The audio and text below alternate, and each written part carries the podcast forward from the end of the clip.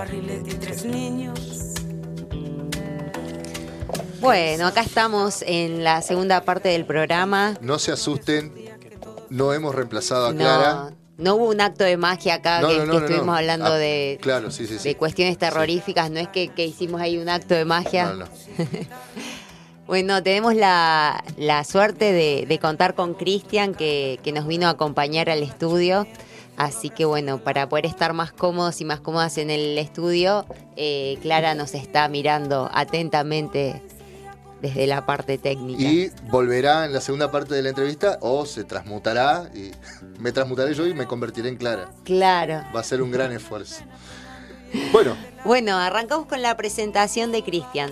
Eh, Cristian Fernando Carrasco es de Río Negro, más precisamente de Villa Regina, eh, ciudad en la que nació en el año 1978. Sin embargo, en el año 1996 cruza el puente y vive su adolescencia acá en Neuquén Capital. Em, digo esto que vive su, eh, su adolescencia porque eh, creo que esto fue algo importante para su primera novela, eh, o al menos así lo sentí yo, eh, Hijos de Dios, que bueno, ya vamos a hablar más adelante. Eh, publicó en antologías como Territorio Literario de Educo en el año 2004, Desorbitados, Poetas Novísimos del Sur de la Argentina, FNA 2009, Plumas al Viento, Brevedades escritas desde la Patagonia, Casa de Leyes 2013, Antología de Poesía de la región Patagonia, el CFI en el año 2014 y Armando Barda Bardo de Ediciones con doble Z en el año 2016. También eh, publicó en eh, Por Senderos No Pisados una antología de joven poesía rionegrina, eh, publicado por Fer en el año 2019. Y también tiene, bueno, sus propios libros de poesía y eh, también algo de, de obra narrativa. En cuanto a la obra eh, poética, ay, me perdí. bueno. No a- importa. Además de escribir junto decimos. con Tomás Watkins y Bruno Revelo y gracias a una beca del Fondo Nacional de las Artes, ha recopilado las voces de los escritores y las escritoras locales para el archivo de El Almacén Literario, ¿verdad? Sí, exactamente. Bueno, te damos la bienvenida, Cristian, ¿cómo estás? Bien, bien, muchas gracias por la invitación. Bueno, ¿te sentís cómodo? Sí, sí, me, me gusta la radio. ¿Te gusta el De- estudio? De una, de una familia en que casi todos mis hermanos y yo en algún momento hemos hecho radio, así que es algo. eh, Es, es- es un ámbito que me, me- me llama, que me gusta. Así. Bueno, después hablamos que ahora que se fue Clara.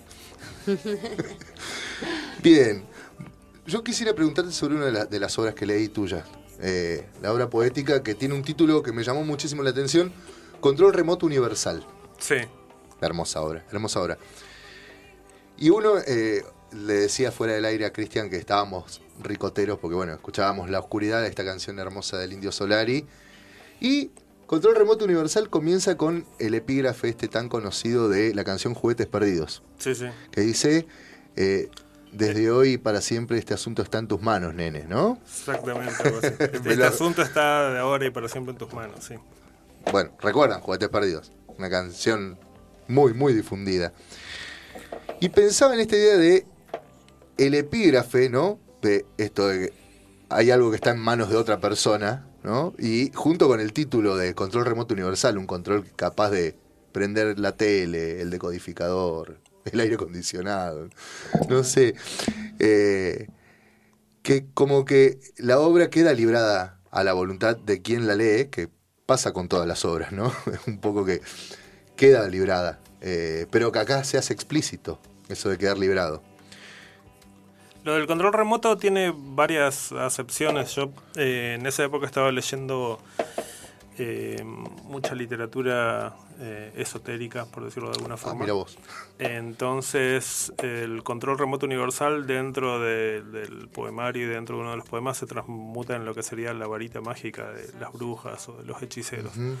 O sea, es eh, algo que vos tenés en la mano y que te permite literalmente controlar el universo.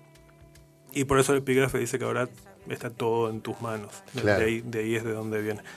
Y el, eh, la, la cita esta de los redondos es como un chiste privado para mí mismo o algo por el estilo, porque Yo llegué a Los Redondos muy grande, empecé a escuchar a Los Redondos recién a los 23 años, porque en mi colegio la gente que escuchaba a Los Redondos eran los chicos populares, entonces como yo quería mantenerme lejos de eso, no los escuchaba y después de grande me di cuenta que era ¿Y qué escuchabas? idiotes. Eh, mucho rock en inglés, eh, glam, Ah. sí, era mucho de Bon Jovi, Motley eh, Crue. Poison, Motley Crue, exactamente. Kiss. En realidad, eh, toda esa música la heredé de mi hermana mayor, era más o menos lo que ella escuchaba y que me quedó. Eh, hasta la época de Nirvana y todo eso, que ya pasé para, para el grunge y me, me quedé más o menos ahí. Pero sí, cuando descubrí a los, a los redondos fue como tuvo un aluvión, como escuchar todos los discos de una sola vez. Y me fue una época que musicalmente me, me- me marcó un montón. Y pensaba también en esta, en esta posibilidad que tiene, ya no desde lo esotérico, sino lo de la vida cotidiana, del control remoto que facilita una práctica que todos, todas hacemos, que es la práctica del zapping, ¿no? Sí. ¿Cómo es hacer zapping en la poesía, por ejemplo? Y más que en la poesía, en la literatura, yo vivo haciendo zapping todo el tiempo. Es, es, em, no, no me acuerdo cuándo fue la última vez que leí un solo libro de una vez. Por lo general estoy leyendo cuatro o cinco al mismo tiempo. Ahora creo, que estoy leyendo cuatro. Eh, más historietas, que mi casa está llena de historietas porque colecciono y, y- y leo desde, desde adolescente, de los 14 años. Entonces, es- para mí es rarísimo escribir una sola, o sea, eh, leer una sola cosa al mismo tiempo. Estoy haciendo zapping entre 3, 4 horas eh, permanentemente. Eh, pero en poesía es mucho más fácil porque al ser obras tan cortitas, hacer por ahí poemas de una sola página, eh, los podés ir, no sé, relacionando por la temática o por un ambiente, por lo que sea. Eh, y, y si tenés bastante material para leer, sí, está, está bueno. Ir pasando de un autor a otro, ver en qué se parecen, ver qué puedes rescatar. Es, es- es interesante, sí. ¿Y se puede hacer el camino inverso en la escritura de la poesía? O sea, empezar a escribir algo, después escribir otra cosa. ¿Es algo que haces? Sí, también, todo el tiempo. Hace, hace rato que no escribo poesía, pero por ejemplo, hoy, eh, después de que volví de buscar a mi nene de la escuela, escribí el capítulo del folletín que tocaba hoy. Estoy escribiendo un folletín diario ya hace unos meses. Entonces, todos los días escribo un- más o menos media carilla y se lo mando a, a- a un montón de gente que aceptó recibirlo por, por, por WhatsApp o por Telegram o por cualquier red social que tengan. Y hace un ratito antes de venir agarré un, un guion de historieta que se me está resistiendo ahí a, encontrar la vuelta y lo, lo, lo revisé y lo leí un poco antes de venir. Así que sí, también creativamente esto, esto muy de saltar, sí. Muy de saltar, muy de del zapping. Bien. Sí. ¿Querés eh, compartirnos alguna lectura? Acá veo que trajiste los libros. Sí, traje los libros. eh, tenía pensado leer una de las un, un poema del último libro que se publicó, que es eh, esta, esta antología de, Sí. por senderos no pisados, eh, donde hay poemas que no están y no van a estar tampoco en, en- en los libros que saqué después. Hace unos años se me ocurrió que está bueno darle entidad a estas antologías y que los textos que queden acá después no, repetirlos y que queden únicamente en este lugar. Me parece que es, es, una buena iniciativa como para que estas antologías tomen más en- entidad propia. Eh, y acá hay un poema que le tengo mucho cariño porque es el poema más largo que he escrito y, que me parece una- un, buen ejercicio, entonces lo- lo quería compartir. ¿Quieren que lo leamos Sí, ahora? sí, sí, sí. Por- Este, este poema se llama El vacío de un recuerdo jamás creado. Debía hacerlo mucho tiempo atrás, tomarme un año entre el secundario y la universidad, recorrer el país a dedo, sin la seguridad de comer cada día, trabajar de forma esporádica por el techo o un par de monedas, en ciudades desconocidas, pueblitos que no volvería a ver nunca, de los cuales tal vez hoy mismo, en un universo paralelo, me he olvidado hasta el nombre. Pero lo que hay en ese universo paralelo es un nunca pletórico, el nunca posterior a un hecho cierto, no el nunca que vaga sumergido en la irrealidad de lo no consumado. Un olvido con sustancia, no el vacío de un recuerdo jamás creado. Debí destrozar pares y pares de zapatillas, reducir jeans a hilachas desteñidas, dormir en cualquier lugar, con miedo, inevitablemente, porque soy un cobarde y por ese mismo motivo no lo hice mucho tiempo atrás. Nunca pude ir donde ningún ser humano ha ido jamás, ni siquiera donde ninguna conciencia humana ha ido jamás. Poner el cuerpo en el lugar donde ya lo había colocado una frase o una oración o una sentencia, pero no puedo decir oración sin pensar en rezos, ni puedo decir sentencia sin pensar en juzgados, aunque de alguna forma quiero significar ambas cosas.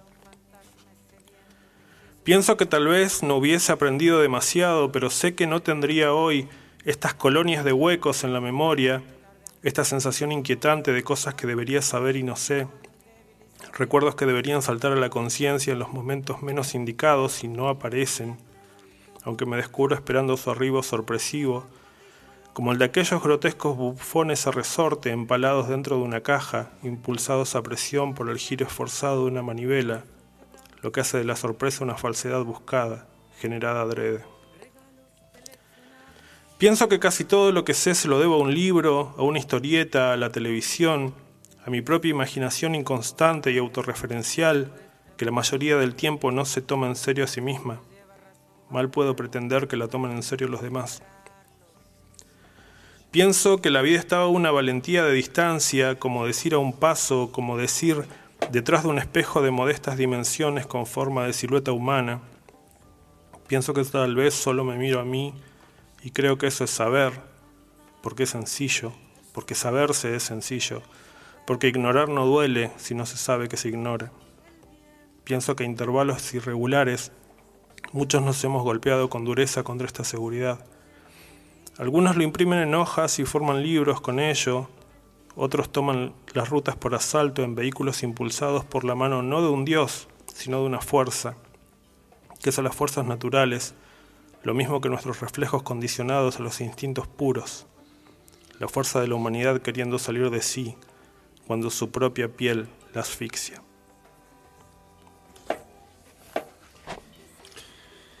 Qué, mm, em, digo, qué recorrido que haces en esa poesía, eh, que siento un poquito eh, que también aparece en la novela, ¿no? Un poco un recorrido por, por una adolescencia o, por, por, un camino eh, hecho.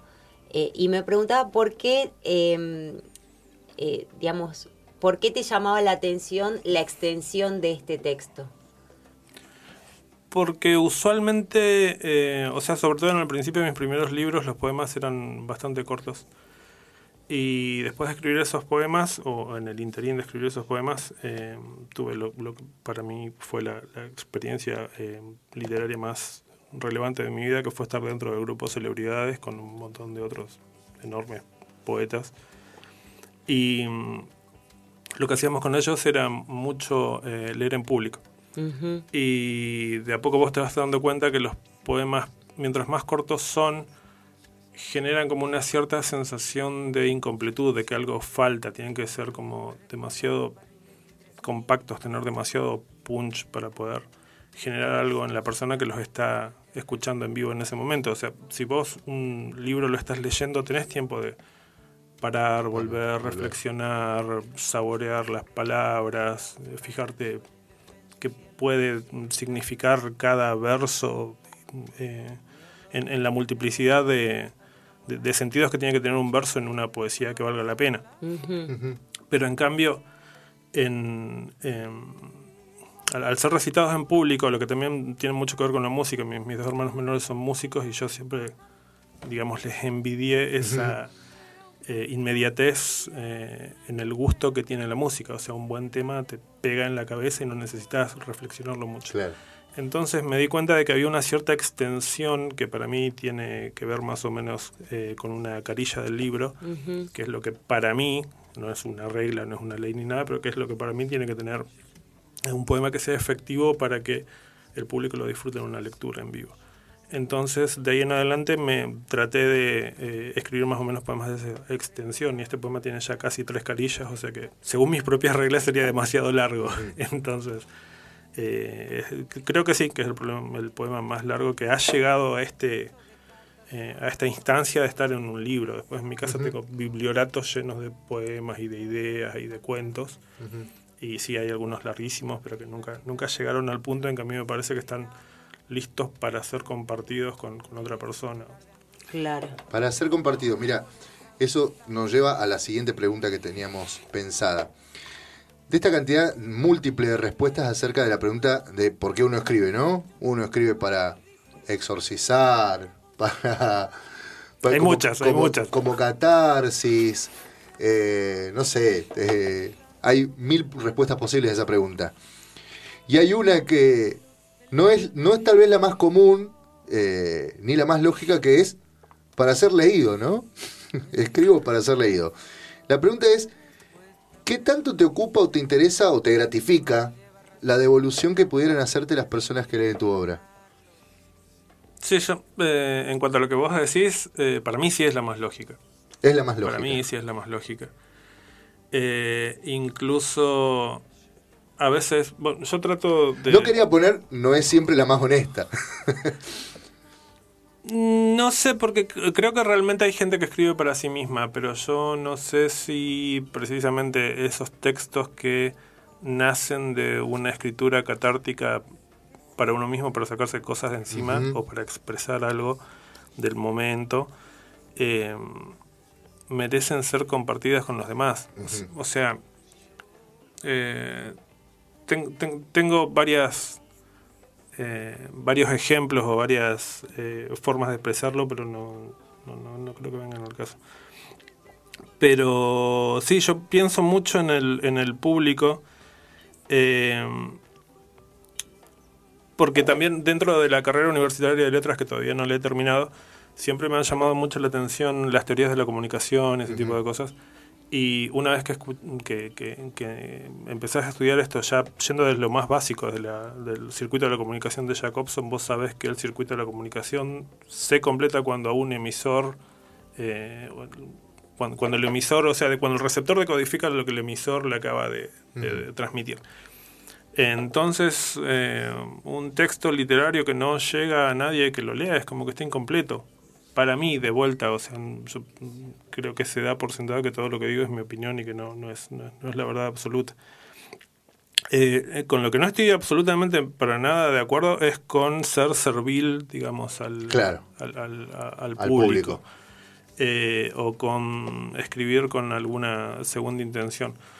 Eh, también dentro de esas lecturas esotéricas que les decía, eh, lo que más me quedó, por ejemplo, de libros como el Kybalión o cosas por el estilo, fue el concepto de resonancia. Como que todo suena y todo resuena en el universo y que las cosas que resuenan, digamos, en, en la misma frecuencia de onda son las cosas que están relacionadas ya de- desde lo más primigenio. Y para mí uno escribe para eh, que el, el sentido que uno pretende encontrar resuene con otras personas. Des- desde el sentido, después está la parte estética de si lo que escribiste está bien o no, eh, en, en la factura, si estás utilizando bien las palabras, si estás diciendo algo nuevo, sobre todo, para mí eso es súper importante. Eh, pero sí, yo- a, a la gente que dice que escribe para sí misma, yo le, suelo eh, aconsejar que escriba un diario íntimo, pero que no, Claro. no, no, no lo comparta con, con los demás. O a la gente que escribe únicamente para expresar una opinión, eh, le sugiero que escriba una carta al diario. Claro. Pero yo creo que hay en, en- en la literatura tiene que haber muchos niveles juntos que se solapen y, y- y- y se mezclen y, que eso genera una obra literaria. No únicamente expresar tu, tu- tu opinión o únicamente sacarte algo de encima. Eh, igualmente hay, hay como tres niveles para mí, que está la expresión, obviamente, y que está la, la- la- la factura artística que hace que algo pueda ser comunicable. Y después está el tercer nivel, que es el de la venta y la popularidad, ese tipo de cosas, que a mí realmente no me interesa, pero sí me interesa llegar sí o sí a ese segundo escalón, Claro. donde vos trabajaste mucho algo de forma de eh, que el, al- al- el lector eh, pueda eh, obtener de vos lo mejor que podías dar técnicamente y en cuanto a sentido en ese momento. Claro, claro. Y ya que hablabas de, de esto de, la, de teorías de la comunicación, ¿no? Esto de eh, cómo te llevas con el feedback, con la retroalimentación, con lo que te dicen acerca de tu obra. Yo la verdad que muy muy bien, muy bien. Eh, De hecho, en una época en, en poesía no tanto porque es como muy personal para Claro. mí la poesía. Pero en cuanto a prosa, sí, la mayoría de los eh, colegas eh, que también escriben prosa, que nos criticamos los cuentos o nos damos devoluciones, eh, solemos ser bastante... bastante violentos, bastante de ir a, a- Al choque. Exactamente, a buscar la sangre, a buscar lo- a los tobillos. Y, y está bien, creo que esa es la forma de criticar. Porque, eh, a ver, yo siempre le digo a, a- a cualquier colega, a cualquier amigo que me dé algo para leer, yo lo voy a leer y lo voy a criticar como si fuera mío. Y eh, cuando yo estoy corrigiendo algo mío, me sale decir, pero qué idiota, ¿cómo pude haber escrito esto? O sea, o sea y con, con algo que otra persona me dé para leer voy a hacer exactamente lo mismo. O sea, va, va a ir con, con, con la misma emotividad, pero también con la misma buena onda que si estoy escribiendo algo mío, con, con la intención de, eh, de mejorarlo, no De romperlo. Exactamente. Entonces yo, como tengo esa actitud hacia los textos de los demás, entiendo que los demás también tienen esa actitud hacia los textos míos, así que no, no suelo tener ningún tipo Una suerte de manifiesto contra la obsecuencia. O sea, no eh, recién planteabas. No, No, que querés no, ser no. obsecuente con el lector, No sirve ni tampoco nada. pretendés obsecuencia. No, de- no, ni a palo. Pero de- desde ningún punto de vista, mira, eh, este año, eh, a principio de año, eh, terminé en la universidad la, mm, eh, la residencia, que me tocó hacer pedago- eh, pareja pedagógica con, con un amigo y compañero, y tuvimos que dar textos académicos en, en- en- en una, en una escuela. Y lo que le decíamos al- a los alumnos era que eh, por más que estén escribiendo un texto en, en el cual estén eh, informando, capaz que ni siquiera criticando, pero haciendo un informe acerca de eh, al- algún texto teórico de alguien súper conocido, que siempre traten de buscarle el pero. Me gustó, pero esta idea no sé si me convence tanto. Está bien escrito, pero a lo mejor yo esto lo hubiera hecho de otra forma.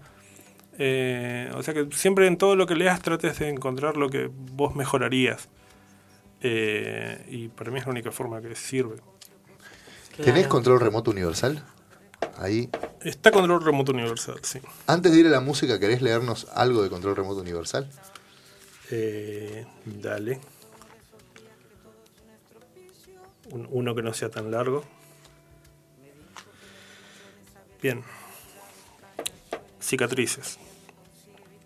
Clavamos las cicatrices como mascarón de proa. Una mirada, un apretón de manos. Este soy yo, este sos vos. Y después la basura. Acumulada fuera de vista, lejos del recuerdo esperando el momento de emerger para definirnos. Quizás una relación se construya como una casa sobre cimientos de escombros, y conocernos significa compartir la ubicación, textura y profundidad de nuestras heridas. Vamos a ir a la música y volvemos con la segunda parte de la entrevista a nuestro querido Cristian.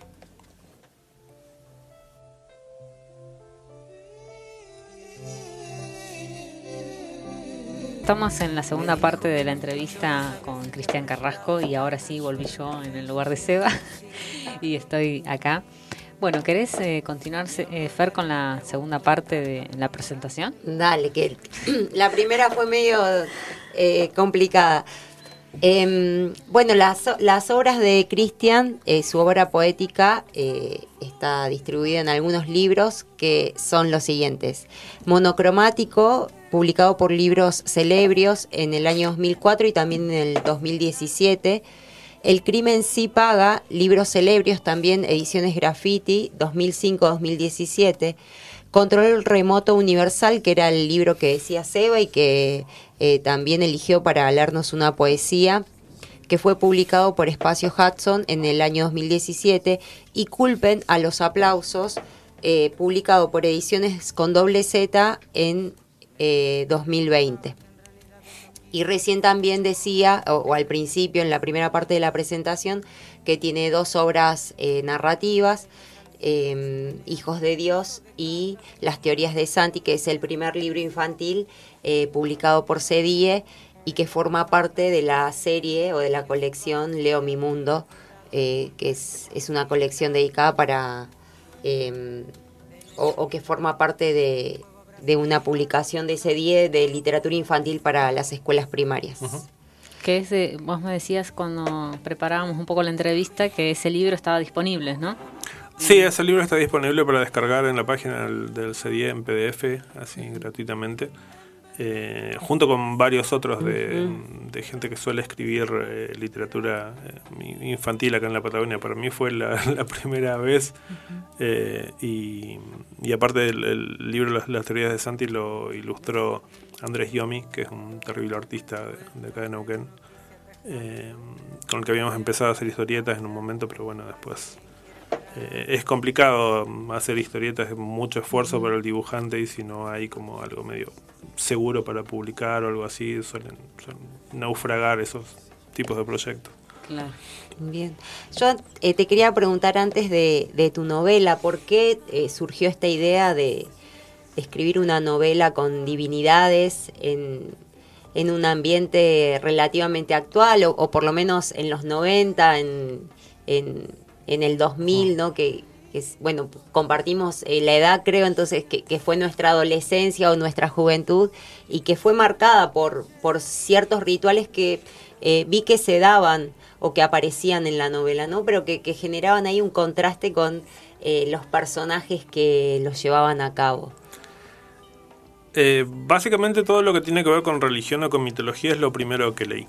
En, en- en- en mi casa no habían muchos más libros que los libros que tenían que ver con la escuela, manuales y cosas que en algún momento alguien había leído para la escuela, eh, obras de teatro, de casona, cosas por el estilo, eh, muchos diccionarios enciclopédicos, pero no libros de literatura en sí. Y mi mamá era religiosa, mm, había estudiado en un colegio de monjas y, aparte le interesaba mucho la religión, entonces en mi casa estaba la Biblia de todas las traducciones que se te ocurran, el Corán, los libros de testigos de Jehová, entonces leí mucha religión cuando era chico. Y me empezó a interesar la mitología muy de chico. Eh, yo me acuerdo que, esto lo conté el otro día también en un Zoom del, del FER, eh, del FEN, perdón. Eh, yo me acuerdo que a los ocho años me hacían mi- leyendo los, eh, los diccionarios y viendo qué dios era hijo de tal y se había casado con otra y habían tenido tales hijos, me hacía yo solo mis árboles genealógicos de, de dioses ya cuando era chiquito. Eh, y siempre fue lo que, lo que más me interesó. Y eh, ya- te digo, eh, yo saqué to- todos esos preceptos religiosos o morales de tratar bien a los demás y eso de mi vieja, pero de mi viejo saqué el perfeccionismo y también el perfeccionismo en, en cuanto al arte porque él era músico, eh, tocaba la guitarra y yo tengo patente el recuerdo de él se iba a trabajar a las 7, pero se levantaba a las 5 a tocar la guitarra. Entonces estaba horas practicando. No era que tenía una, una tocada ni nada, sino que él sabía que la práctica era lo que le iba a dar la perfección en lo que él quería hacer. Entonces, siempre me persiguió mucho el tema del perfeccionismo. Y, y eso me impedía escribir prosa, porque es algo mucho más grande, mucho más complicado. Es un- em, como, como muchas pelotas que, que, que hacer malabares en el aire. Tenés los personajes, tenés eh, eh, el tono, tenés la trama, tenés los diálogos, tenés tantas cosas que, Claro, muchos que planos, ajustar exactamente. Que no podía, no podía escribir prosa porque quería escribir la mejor novela del mundo. En- entonces me, me- me trababa. Y en el momento que dije, no, me lo voy a tomar mm, con, con- con más calma, eh, voy a escribir algo, salga como salga únicamente por divertirme, dije, bueno, ¿qué es de lo que más sé? Para no preocuparme por la temática, de lo que más sé es de religión y de mitología. Entonces puse en ese mundo eh, lo, lo que iba a escribir. ¿Qué es lo que más conozco? Lo que más conozco es Neuquén, donde vengo viviendo desde los 17 años. Entonces lo puse en ese lugar. Eh, ¿Cuál es la relación que más conozco de haber vivido con otros dos compañeros de departamento durante casi 10 años? Entonces más o menos nos transformé en esos tres personajes.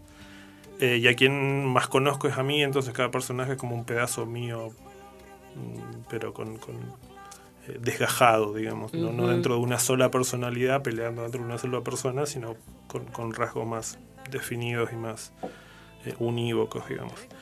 Entonces me dediqué a divertirme, a escribir todos los días un, un pedacito tratar de dejarlo con un, con un, con un final, así como un cliffhanger, como, como se hacen las historietas, porque yo siempre he leído historietas y viste que terminan en un continuará Sí. en un lugar así de máxima tensión, si se puede. Eh, y así es como salió, eso lo empecé a escribir en el 2010. En esa época ni siquiera había redes sociales, así que se lo mandaba a mis contactos por mail. La mayoría eran o mis, mis, mis hermanos o mis compañeros de celebridades en esa época. Eh, y, y otro- y otros amigos que también escribían, compañeros de trabajo. Molesté a todo el mundo que pude molestar para mandarle eso, para tener bastante gente. Y después estuvo guardado un montón de tiempo hasta que se publicó en internet, en, en la página de, de La Más Médula, como eh, junté varios capítulos para hacer un, un un poquito más grande. Y después salió en libro, pero en realidad sal- salió de eso, de decir qué es lo que más conozco, qué es lo que me va a llevar menos tiempo de, de pensar y dedicarme únicamente a escribir con, con, con- con más libertad y, y de entrada supe que si lo quería hacer tenía que ser algo dentro de todo eh, gracioso. Así que tra- trata de tener como humor, humor. exactamente en el medio de esos temas así enormes de qué es el universo y qué es la vida y qué son los dioses, o sea, tratar de que sea más o menos Claro. humorístico. ¿sí? Y ¿Y con, ah, ah, perdón. No, eh, un comentario con todo lo que significa, ¿no? Que, que dioses estén atravesando eso, eh, que una a uno ha atravesado en la adolescencia con todo el pesar o el ahogo o el desgano, y bueno, ver que estos personajes también van haciendo el mismo recorrido. Y aparte tratar, tratar de volver al- al- a la mitología como era en ese tiempo, que eran todos súper caprichosos Claro, y súper sí, sí. vengativos y, y pensaban únicamente en ellos mismos y no les importaba nada lo- Claro. la humanidad, o sea, eh, es como, qué sé yo, como, como ahora que se está tratando de recuperar eh, las versiones originales de los cuentos de hadas que son súper violentos y sanguinarios, era, era algo como darle también ese- esa, esa vuelta a los orígenes a toda Claro. la mitología. Yo me quedé pensando en algo que me contaste, que bueno, que, que contaste recién también, que, que esta novela surge como una especie de folletín, ¿no? Describías un capítulo por día y lo enviabas primero por mail y después que aparecieron las redes, bueno, lo compartías por redes. ¿Por qué utilizar esa forma? ¿Tiene que ver con tu concepción de la escritura que tenías como un poco de, temor con la prosa y querías como cerrarlo y enviarlo? ¿O con, qué tiene que ver eso? Tiene que ver también con la historieta, con, con utilizar esa forma eh, continuada de, la historieta, dejar siempre en, un continuará y que tener que volver al mes siguiente, en este caso sería el día siguiente, y también con forzarme a mí a escribir un poquito todos los días. Porque si sé que le prometí a alguien que todos los días va a tener un capítulo, todos los días tengo que escribir un capítulo. Eh, y yo suelo ser bastante vago para escribir. Eh, todavía eh, tengo como demasiada confianza en, en- la epifanía, en la intuición, decir, ah, ¿cómo, cómo te puedo explicar? Eh, hace un rato hablaba de los biblioratos, yo tengo un, sí. un, un- un cofre de madera, mi viejo era carpintero, así que tengo un cofre pirata que me traje, de- que me regaló mi viejo cuando me vine a la universidad. Y está lleno de biblioratos eh, con, con ideas, uno, uno con poesías, otro con ideas para cuentos, otros con situaciones para que entren en una novela, otros con, con un montón de cosas. Entonces, en- como tengo esa sensación de que siempre tiro ideas y tiro ideas y no las llevo al, eh, a, a- a un texto en sí, o peor, que me armo la novela en la cabeza y después no la escribo porque ya me la armé en la cabeza. Entonces el tema del folletín a mí lo que me da es eh, la obligación de escribir todos los días y llevarlo adelante. Después no te das cuenta y en tres meses ya tenés un libro. Claro. Está, bien, yo tardo 10 años en publicar las cosas que escribo, así que capaz que ese libro va a salir en el 2030, pero bueno, ya, ya está ahí como em, un, un primer borrador para después hacer todos los cambios y correcciones que haya que hacer hasta que esté listo para que otro, otro ser humano lo, lo pueda leer. Qué, qué extraño eso que decís, porque yo te veo como un escritor muy prolífico. O sea, yo veo que tenés mucha producción y siempre estás creando, por eso me. No, me- para mí soy súper vago. Para ¿Sí? mí, sí, sí, sí. Yo, para mí estoy todo el día en el sillón haciendo zapping. sí. No parece por todo lo que nos compartiste de, de que yo escribís y me, todo. me despierto de la siesta y me siento mal. Digo, a esta hora la podría haber estado escribiendo, pero bueno.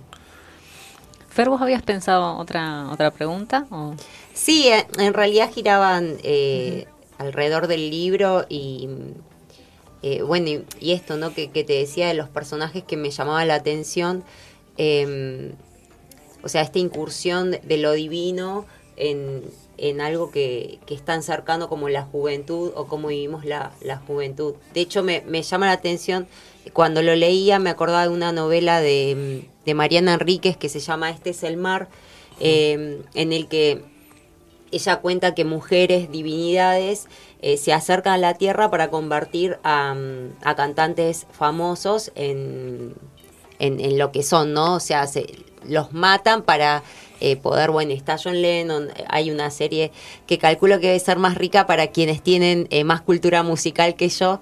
Em, y pensaba, digo, qué interesante esto de, de meter la divinidad en, eh, eh, o, relacionarlo con la adolescencia, ¿no? Porque cosas que vive el adolescente o el joven, joven adolescente, eh, que parecieran que, son inexplicables, ¿no? En este caso, bueno, la apatía o, o, el desgano o el, o el sentir que, que, sale todo mal y que no se puede sobrevivir de ningún modo, en, en, en el caso, o esa sensación me, me, me generaron estos personajes bueno, y esta relación con, lo divino.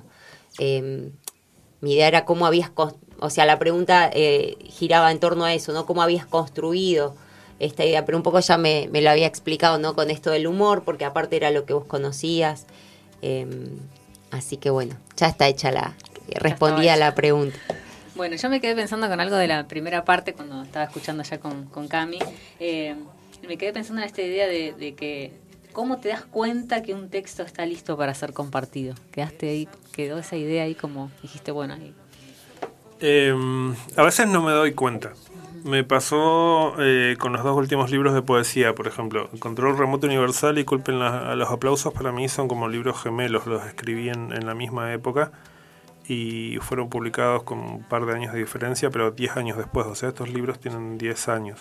Era muy, muy, muy loco porque me acuerdo que cuando leí los primeros eh, textos de Culpen a los aplausos en, Roca, creo que fue en un encuentro, eh, había gente que me, que, me decía, ah, me gusta esta nueva forma que tenés que escribir. yo esta nueva forma de hace 10 años, pero bueno. Em, y lo que pasó con estos libros fue que los maté. Eh, o sea, no es que, no es que tardaron 10 años en publicarse porque estaban abajo de, una silla, sino que en ese interín fueron corregidos creo que 15 veces, por ejemplo. Eh, y todos desde la visión teórica o, literaria de lo que yo estaba leyendo en ese momento.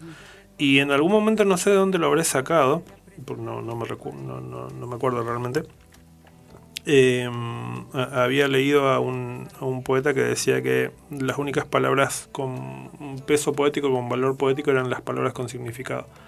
O sea, los adjetivos, sustantivos, verbos, adverbios, y que eh, las palabras gramaticales eh, no, tenían cabida dentro de una poesía. Entonces los corregí los dos libros sacando todos los artículos, los numerales, y los maté, los maté a los dos libros.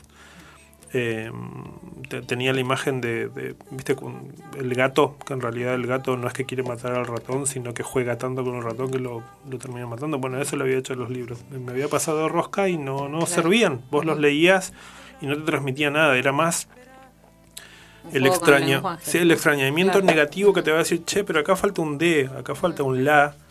Eh, que lo que podía sacar del poema. Así que en, en, los dos tuve que volver a la versión anterior y, ahí recién eh, decir, bueno, listo, ya está, hablo con algún editor a ver si lo quiero publicar y lo, lo sacamos. Eh, medio como que ese fue la llamada de atención para mí mismo, decir, no, si lo sigo corrigiendo esto, no, no va. Fue como un experimento que hiciste a partir de, una idea, ¿no? Sí, sí, no sé de dónde la saqué porque le iría a culpar a esa persona si me acordara, pero no, no fue una buena idea. Eh, pero bueno, uno suele Pero tener bueno, malas ideas. volver a esa versión anterior, eso es e-, Eso es lo bueno que tiene el Word, sí. Eso en, antes cuando se escribía en, máquina de escribir no hubiera sido posible. Claro. Bueno, vamos a la, a la pregunta que suelen decir difícil del, de la entrevista, que tiene que ver con si crees que existe algo propio de la escritura o de la narración patagónica como una identidad propia. No sé si tanto de la escritura en sí, pero lo que estoy convencido que existe es una forma distinta de tomarte la literatura siendo patagónico. Em, ¿Cómo sería eso?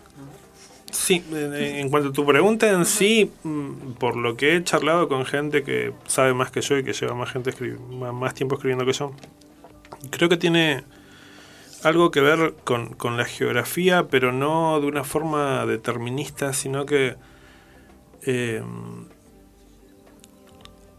toda esta distancia que hay, todo este espacio abierto que solemos tener en la Patagonia genera una forma en la que vos captás el espacio y captás eh, dónde estás parado y la cercanía que tenés con los demás que genera una forma de, ver las cosas distintas. Pero no es que porque tengamos bardas vamos a escribir de una cierta forma o no, sino que el hecho de que eso existe enfrente tuyo y que pueda ser una barrera contra otra cosa, eh, te va generando ciertas estructuras mentales que después se reflejan en tu escritura. Eso, eso estoy, estoy seguro de que sí. Pero lo que yo siempre eh, voy a, a, valorar de, la literatura patagónica y sobre todo de la, de la poesía es eh, el, sentimiento como de, hermandad que hay, que hay entre todos. Estamos todos divididos en grupos, todos creemos que nuestros amigos, nuestro grupo son los mejores escritores que hay, eso mm, está fuera de discusión. Pero más allá de eso, eh, sabemos que vamos todos por el mismo lado y que estamos peleando en contra de las mismas cosas y que estamos perdiendo en contra de las mismas cosas y que sobre todo escribir poesía no es algo que sea rentable y que haces únicamente mm, porque porque querés hacerlo, no es que vas a sacar ningún tipo de rédito de eso. Entonces me parece como algo bastante más puro. Y las otras dos cosas que también rescato de escribir poesía en la Patagonia es, primero, eh, que todos nos juntamos por afinidad, que no, no es que te pones a seguir eh, una escuela literaria y todos escribimos igual, sino que dentro de los grupos eh, cada persona tiene su propio estilo y en realidad lo que te junta dentro de ese grupo, que puedan ser dos personas, tres, siete, es, es la buena onda. Entonces eso para mí es súper súper valorable. Y aparte, eh, que hoy, hoy lo, lo, hablaba con otro escritor, eh, valoro un montón que nosotros tengamos a, nuestros escritores mayores en edad y en trayectoria y los valoremos, que no tengamos esa estupidez de matar al padre literario y de escribir en contra de y de tener una poética que vaya en contra de los que estuvieron antes que están puede servir para avanzar eh, pero no es necesario para nada o sea cuando cuando vos buscas tu voz en contra de de otra cosa, estás dejando que esa otra cosa te, ponga límites y te determine. Vos tenés que buscar tu voz solo. Y si coincide con alguien más, bien. Y si no coincide con alguien más, también. Pero el tema es que nosotros valoremos a, nuestros eh, nuestros escritores eh, eh, mayores y podamos charlar con ellos y nos puedan contar de sus experiencias sin que haya ningún tipo de ganas de matar al padre, como dice Freud. a mí me encanta. Eh, me acordaba de algo que dijo Mariana también en la entrevista anterior, esto de, este compañerismo que existe entre, eh, entre los escritores de, la zona y que ahí creo que, coincidís con ella. Sí, sí, seguramente. Eh, bueno, Cristian, ¿querés compartirnos algo, alguna lectura más para cerrar la segunda parte de la entrevista del día? Dale, podríamos, podría hacer algo de, disculpen los aplausos que todavía no hemos leído nada. Mm, que culpen a los aplausos es como, yo siempre le digo, el hermano con conciencia social de control remoto universal, porque habla más o menos de las mismas cosas, pero desde un, punto de vista eh, general, no, no cómo afectan a una sola persona, sino cómo, cómo afectan al, al grupo. A ver. Mm, perdón. No, no, está bien, tenemos tiempo. Bueno, este se llama Límites. El cementerio se construye lejos de la ciudad. Mantiene a los muertos aislados, como un virus, para evitar la infección. Los cadáveres inmóviles, cercados en piedra, clavan en el espacio su sombra premonitoria. Nada más ajeno al hombre que el granito y su dureza inerte, nada tan poco hospitalario como las encaladas paredes de un mausoleo. A medida que pasa el tiempo, más personas viven en sus cuerpos blandos y palpitantes para que la muerte actúe sobre ellos, descorriendo el freno que ata sus fluidos y olores. El cementerio se puebla, sin extender sus límites, como un cáncer cebado en las células de solo un órgano, mantenido a raya por pudor, miedo, incredulidad ante la ausencia de vida futura en mentes que con cada respiro constatan vida. Pero la ciudad crece y se acerca al cementerio, llevándonos con ella. Muy bueno. Bueno, Cristian, te agradecemos mucho la, la entrevista y la conversación. Espero que te hayas sentido cómodo. No, sí, sí, muy cómodo, muy lindo lugar y bueno, gracias a ustedes por la invitación. Bueno, Bueno, gracias. Gracias por venir también. Bueno, vamos al tema musical, Cami.